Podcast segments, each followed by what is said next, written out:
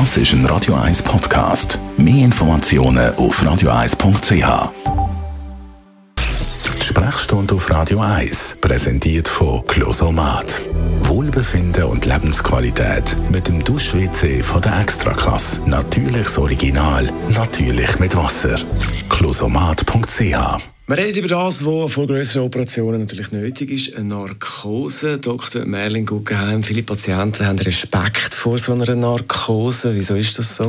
Das war früher nichts sehr Angenehmes, das muss man sagen. Das ist äh, mit Methoden und Mittel gemacht worden, wo das Einleiten von der Narkose das unangenehm empfinden lassen, das ist so, und auch unter Umständen dann noch ein bisschen angegangen sind, dass wir, dass wir länger Nachwirkungen haben. Man muss aber klar sagen, das ist mit der Verbesserung von der Methode, mit der Verbesserung von der Mittel, die man braucht und mit der Spezialisierung von der Doktor zu Anästhesisten ganz massiv besser geworden.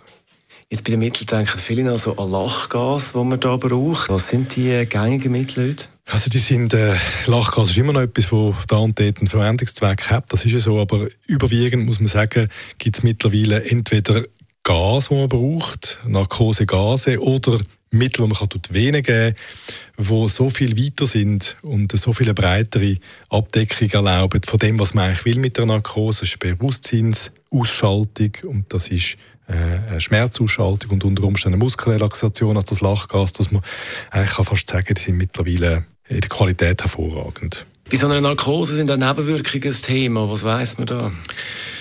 Die Mittel haben kaum Nebenwirkungen, das ist ja so, aber es beschreiben viele Patienten oder, oder einige zumindest, dass sie noch ein bisschen Konzentrations- und Aufmerksamkeitsprobleme haben nach einer Narkose. Es ist nicht restlos klar, ob das tatsächlich auf die Narkosemittel zurückzuführen ist oder auf eine sage jetzt, Entzündungsreaktion vom Körper durch das Trauma vom, von der Operation selber.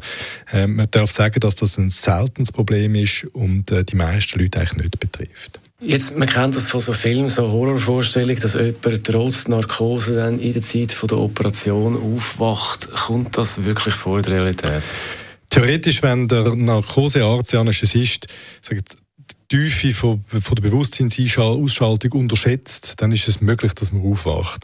Äh, faktisch habe ich das... Äh, nie erlebt. Das, also das wirklich, das volle Awakening, das habe ich nicht erlebt. Dass der Patient mal ein bisschen oberflächlicher wird, das gibt es. Davon kommt er selber aber nichts mit über und wird sich auch nicht an das erinnern. Also, das beruhigt uns ungemein. Ich sage vielleicht noch etwas Letztes. Ich als Chirurg ließ mir fast alles lieber in einer Narkose machen als in einer Teilnarkose. Das halte ich für ein viel angenehmer und schonendere Verfahren, wenn ich da den Lanze breche für meine Kollegen, die Narkose machen. Das ist etwas Großartiges. Dr. Merin Guggenheim ist das zum Thema Narkose und weitere Tipps zum Nachlesen als Podcast auf radio1.ch.